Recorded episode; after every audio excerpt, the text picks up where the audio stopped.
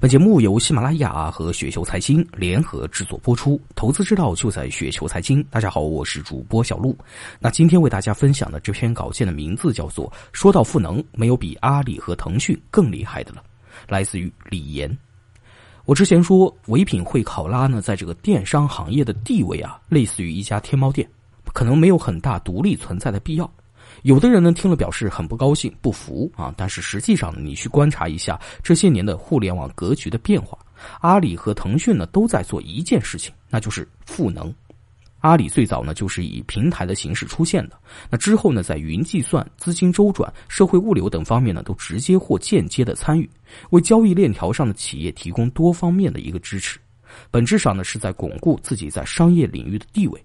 那唯品会、考拉等等中小电商啊，没有这样的一个格局，他们是认真卖货的好企业。可是呢，整个消费市场盘子呢越来越大，阿里的神经网络分布的越来越密集，显得唯品会、考拉的格局越来越小。那实际上呢，这些中小电商的商品并不存在特殊性，淘宝上呢完全可以找到替代购买的渠道。他们在某些购物体验上呢有一点差异化。但是这种弱差异化、强同质化的特质，限制了自身的成长空间。唯品会的持续低迷的增速，就是一个典型的案例。苏宁等规模较大的商家，我认为呢是正式看清了阿里为商家赋能这层关系，才愿意一定程度上搁置竞争。当然，他们与阿里呢在股权关系上呢存在着博弈。其实呢，这种合作关系呢，某种程度上和微信小程序以及腾讯的游戏分发呢有一点类似。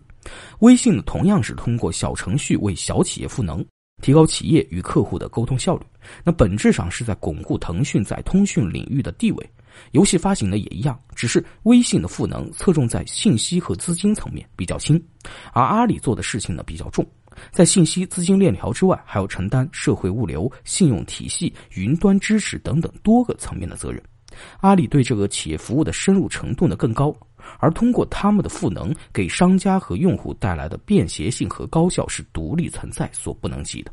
那总的来说，有的人在努力的卖货啊，有的人呢在努力的开发游戏，有的人呢在拼命的买剧，也有人呢在高价挖主播。但是有那么两个巨人在帮助大家操心。大家赚钱的赚钱，赚吆喝的赚吆喝啊！巨人在一旁呢，一边看着大家嗨，一边露出老母亲般的微笑。所以呢，跳出电商、RM 游戏这些狭义的业务定位，从平台赋能的视角来看呢，你认为有谁能够挑战两个巨人的位置呢？反正我没找到，所以呢，也就没啥好担心的。